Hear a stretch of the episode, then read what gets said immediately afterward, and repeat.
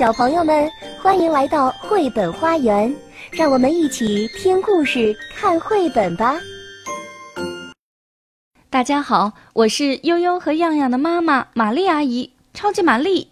今天继续带给大家的是英国的作者碧翠克斯波特所写的有趣的故事。今天故事的名字叫做《格罗斯特的裁缝》。在那个绅士们穿着褶袖上衣、配有金色缎带丝质背心儿、佩戴宝剑和假发的时代，格罗斯特城里居住着一位裁缝。他在西门街开了一家小店铺，每天盘腿坐在窗边的工作台上，从早到晚忙碌着。每天只要天一亮，他都会坐在那里一直缝啊剪啊，然后再将那些丝绸缎带缝在一起。在这位格罗斯特裁缝生活的年代，人们穿的衣服有很多古怪的名字，并且价格都不菲。尽管这位裁缝能够为四周的居民缝制精美的丝质衣服，但是他自己却非常非常贫穷。这是一位戴着眼镜的小老头，面容憔悴，手指苍老弯曲，身着一身几乎没有针脚的衣服。他裁剪出来的外套从来都没有任何浪费，他总是能够根据绣花衣料的大小进行裁剪。于是，剩在工作台上的都是些小布头。这些布头窄的什么都做不成，除了给老鼠做背心儿。老裁缝感慨着。圣诞节期间，巨冷无比的一天，老裁缝开始缝制一件外套，樱桃红色的丝绸面料，上面绣满了紫罗兰和玫瑰花，还有一件装饰着乳黄色缎带的背心儿，上面配有细纱和绿丝绒的滚边儿。这些都是为格罗斯特的市长缝制的。老裁缝不停地忙碌着，偶尔也会自言自语几句。他将那些丝绸量来量去，翻过来翻过去，最后将它们剪成各种形状的布片。工作台上堆满了樱桃红色的布片。布料的宽幅根本不够啊，而且还要斜着剪。宽幅根本不够，只能给老鼠做上衣，给老鼠做披肩，给老鼠喽。格罗斯特的裁缝念叨着。雪花飘落在裁缝店小小的玻璃窗上，天越来越昏暗了。这时候，老裁缝终于完成了他一天的工作，那些裁剪好的丝绸和软缎全都平铺在桌子上。外套布片有十二片，背心布片是四片，另外还有口袋、袖口和制作扣子的布片，都按顺序摆放在工作台上。外套的里衬是精美的黄色宙丝，背心的扣眼那里是樱桃红色的丝绒捻绳，一切都准备就绪，度量合适，尺寸足够，只等明天一早把它们缝在一起就行了。只是。还缺少一缕樱桃红色的编织线。天更黑了，老裁缝走出店铺，因为他不睡在这里。他关好窗户，锁好店门，将钥匙带在身上。到了晚上，除了那些棕色的老鼠，没有别人住在店铺里。他们进进出出是不需要钥匙的。在格罗斯特所有老房子的背后，都有小老鼠的楼梯和秘密暗道。他们通过那些狭长的通道，可以挨家挨户地窜来窜去。他们不用上街，就可以跑遍整座城市。老裁缝离开店铺，踏着积雪，跌跌撞撞地往家走。他的住所离格林学院操场非常近，就在学院校门隔壁。由于老裁缝实在太穷了，他只租了一间不大的厨房。他一个人和他的猫住在一起，他叫辛普金。老裁缝在外面工作了整整一天，辛普金便独自待在家里。他也十分喜欢这些老鼠，尽管他不会将外套绸缎送给他们。喵！当老裁缝打开房门时，小猫叫了起来。喵！老裁缝说：“辛普金，我们将来一定会有好运气的。只是我现在太累了，拿上这个银币吧，这是我们最后的四块钱了。你带上一个小瓦罐儿，去买一块钱面包，一块钱牛奶，一块钱的香肠。哦，对了，辛普金，最后这一块钱呀。你给我买一缕樱桃红色的丝线，记住了，辛普金，千万不要把这最后的银币弄丢了。没有编织线，我就无法完成工作了。辛普金叫了一声，喵，拿着银币和小瓦罐，就向黑黢黢的外面走去了。老裁缝实在太累了，他病倒了。他坐在壁炉旁，自言自语的念叨着那件精美的外套：“我将来会发财的，布料要斜着剪。圣诞节的早上，格罗斯特的市长要结婚了，他定做了一件外套和一件绣花背心，配上黄色肘丝的内衬，剩下的布头还不够给老鼠做件背心呢。”这时，老裁缝吃了一惊，突然间。他的思路被打断了，因为在厨房另一头的碗柜里传来了一阵微弱的吵闹声。滴答，滴答，滴滴答。这是什么声音啊？格罗斯特的老裁缝说着，从椅子上跳了起来。那个碗柜里放满了瓷壶、瓦罐和描画着柳树的盘子，还有茶杯和大罐子。老裁缝走过厨房，静悄悄地站在碗柜旁，仔细地听着，透过眼镜看着碗柜。这时候，茶杯下也传出了一阵奇怪而又微弱的声音：“滴答，滴答，滴滴答。”这简直太奇怪了！格罗斯特的老裁缝一边说着，一边将一只倒扣的茶杯拿起来。这时候，茶杯下走出了一只活泼的母老鼠。向老裁缝毕恭毕敬地行了个礼，然后他跳向碗柜，从板墙下逃走了。老裁缝又回到炉火旁坐下来，一边烤着可怜的冰凉的双手，一边喃喃自语道：“背心儿是用桃红色的软团来裁剪的，那些玫瑰花蕾是用绣线绣出来的。”我把最后的四块钱如此信任的交给了辛普金，这样做明智吗？我要用樱桃红色的丝绒来缝二十一个扣眼儿啊！就在这时，碗柜那边又传来轻微的敲打声，滴答，滴答，滴滴答。这简直太不同寻常了！格罗斯特的老裁缝说着，将另一个倒扣的茶杯翻了起来。这次茶杯下走出了一只小公鼠，也向老裁缝深深的鞠了一躬。接着，整个碗柜里传出了细微敲打的小合奏，这些声音汇集在一起，彼此呼应，就像被虫子腐蚀的破败的百叶窗上爬着一群小甲虫。滴答滴滴答，茶杯、碗、水盆下面，小老鼠们一只接一只的走了出来。他们跳向碗柜，迅速的消失在板墙后面。老裁缝靠近炉火坐下来，悲伤的自言自语着：“二十一个樱桃色的丝扣眼儿，星期六中午一定要完工啊！现在已经是星期二的晚上了，我让这些老鼠都走了，他们可都是辛普金的猎物啊！这样做对吗？”唉，我完了，我再没有编织线了。这时候，小老鼠们又出来了。他们听着老裁缝说话，仔细听着那件精美外套的样子。他们窃窃私语，讨论着丝绸内衬和小老鼠的披肩。忽然，小老鼠一哄而散，全都钻到了板墙后面的通道里。吱吱叫着，一个个传话，从一户人家跑到另一户人家。当辛普金带着一瓦罐牛奶回到家里，老裁缝家里一只老鼠都没有了。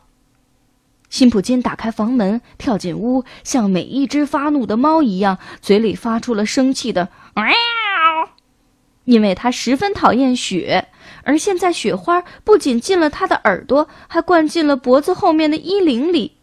他把面包和香肠放进碗柜里，用力的吸着鼻子。辛普金，老裁缝问道：“我的丝线呢？”然后辛普金将一瓦罐牛奶放进碗柜里，怀疑的看着茶杯。他想饱餐一顿他的小肥老鼠。辛普金，老裁缝又问道：“我的丝线呢？”可辛普金却将一小包东西偷偷的放进茶壶。他向老裁缝吐了口唾沫，冲他愤怒的咆哮。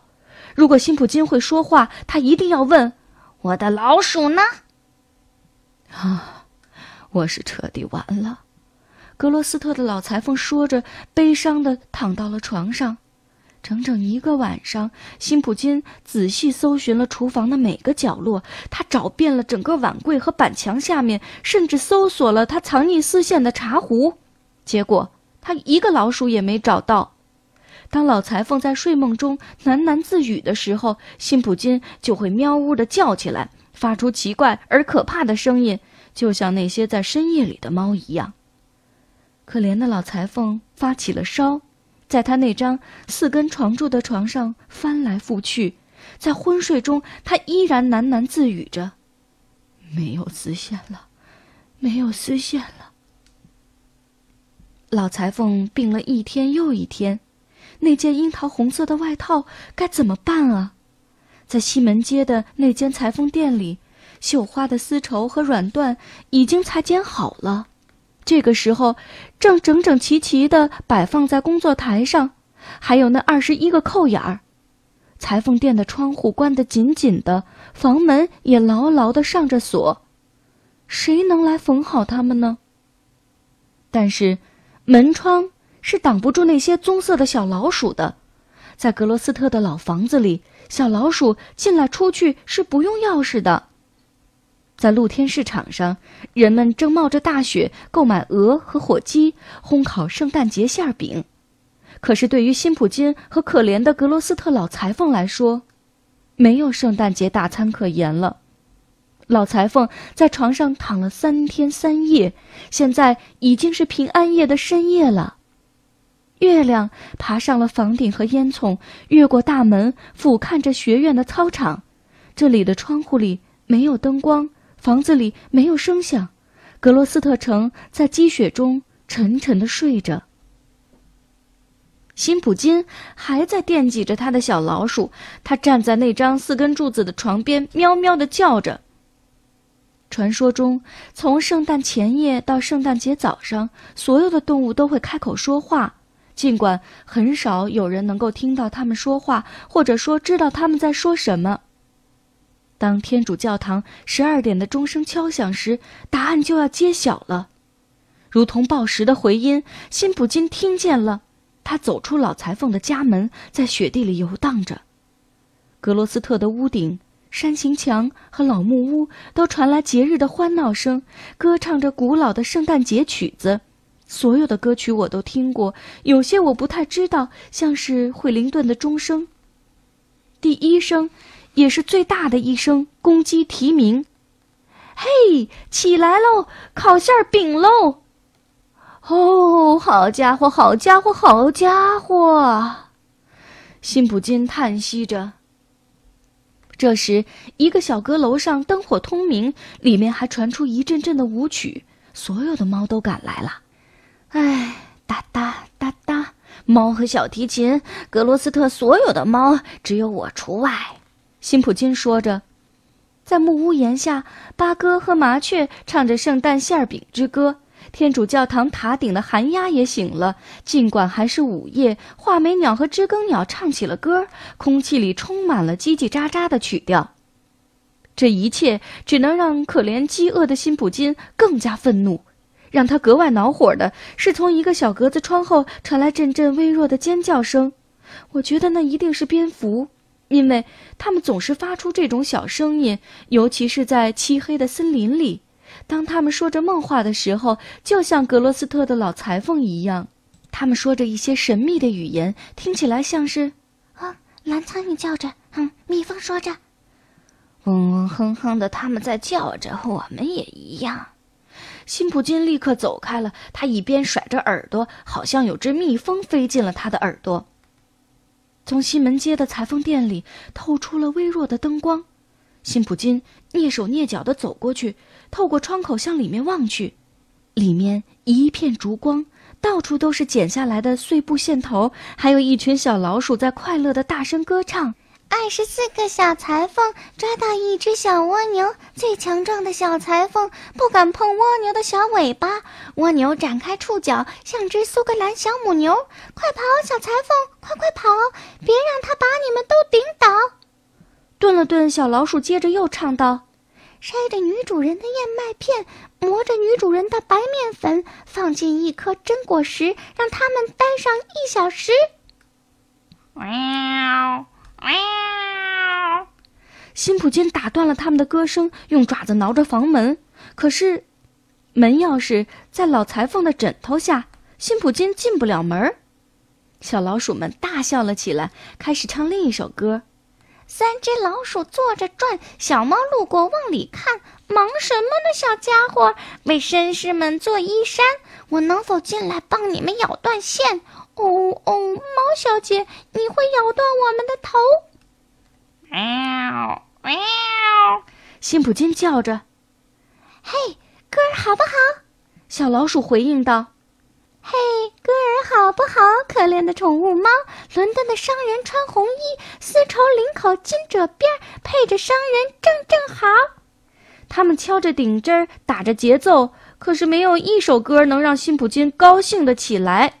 辛普金喘息着，对着店门喵喵直叫：“我来买，我来买一个皮普金，一个胖普金，一个斯利普金，一个斯老普金，只用了一块小币币，就在厨房的碗柜上。”粗鲁的小老鼠们添油加醋地唱道：“喵！”哗哗，窗台上的辛普金抓狂着。屋里的小老鼠们却跳了起来，开始一同发出叽叽喳喳的叫声。没有丝线喽！没有丝线喽！小老鼠们关上百叶窗，将辛普金关在了外面。不过，透过百叶窗的缝隙，辛普金仍然能够听得到小老鼠们敲打着顶针，用尖细的声音唱着：“没有丝线喽！没有丝线喽！”辛普金离开裁缝店，心事重重地走回家。他发现可怜的老裁缝已经退烧，安详地睡着。辛普金垫着脚走到碗柜旁，从茶壶里取出一小包丝线，借着月光看着这包丝线，他感到自己和这些好心的小老鼠比起来，实在太坏了，真是令人羞愧。清晨，当老裁缝醒来的时候，他在那床平滑的棉被上看到的第一件东西就是一团樱桃红色的丝线，还有在他床边站着忏悔的辛普金。哈，我虽然陷入了很大的麻烦，老裁缝说道，可是我终于有丝线了。老裁缝起床，穿好衣服，阳光照耀在白雪上。老裁缝走出家门，来到大街上。辛普金在他身前跑着，八哥在烟囱上鸣叫着，画眉和知更鸟仍在歌唱。不过，他们唱着各自的歌曲，已经不同于夜晚的歌词了。唉，老裁缝感慨着：“我虽然有了丝线，但是却没有力气和时间了。我最多只能缝一个扣眼儿。”现在已经是圣诞节的清晨了，格罗斯特的市长中午就要结婚了，那件樱桃红的外套该怎么办啊？老裁缝打开西门街那间小裁缝店的房门，辛普金立刻跑进去，好像一只猫期待捕捉到什么一样。但是房子里一个人也没有，就连一只小老鼠都没有。店铺的木板清扫得干干净净。那些小线头和碎布片也都被收拾得整整齐齐，地板上一尘不染。可是，就在那张工作台上，哦天哪！老裁缝惊喜地叫着，在那里，他原来摆放丝绸布片的地方，此刻出现了一件外套和一件绣花的软缎背心儿。那将是格罗斯特市长穿过的最漂亮的衣服。外套前面绣着玫瑰花和紫罗兰，背心前面绣着车菊和罂粟花。除了樱桃红的扣眼儿，所有工作都完成了。在那个扣眼旁，用别针别着一张小纸条，上面用细小的笔迹写着：“丝线没有了。”从此，好运降临到格罗斯特的老裁缝身上。他变得越来越健壮，越来越富有。他不但为格罗斯特的富商们缝制最漂亮的背心儿，也为全国最杰出的绅士们制作最漂亮的衣服。从来没有人见过如此华丽的褶边、绣花、袖口和衣穗。不过，它的扣眼儿可是精致中的精致。这些扣眼儿的针脚是如此精细，如此精细，真奇怪！一位戴着眼镜的老人用他那苍老变形的手指套着粗重的顶针，是怎么缝出如此精细的针脚的呢？这些扣眼儿的手工如此之小，如此之小，它们看上去，好像是出自小老鼠之手呢。小朋友们，你们说，这些扣眼儿？是谁缝的呢？感谢大家收听了今天的故事，我是玛丽阿姨，我们。本节目由爱乐公益出品。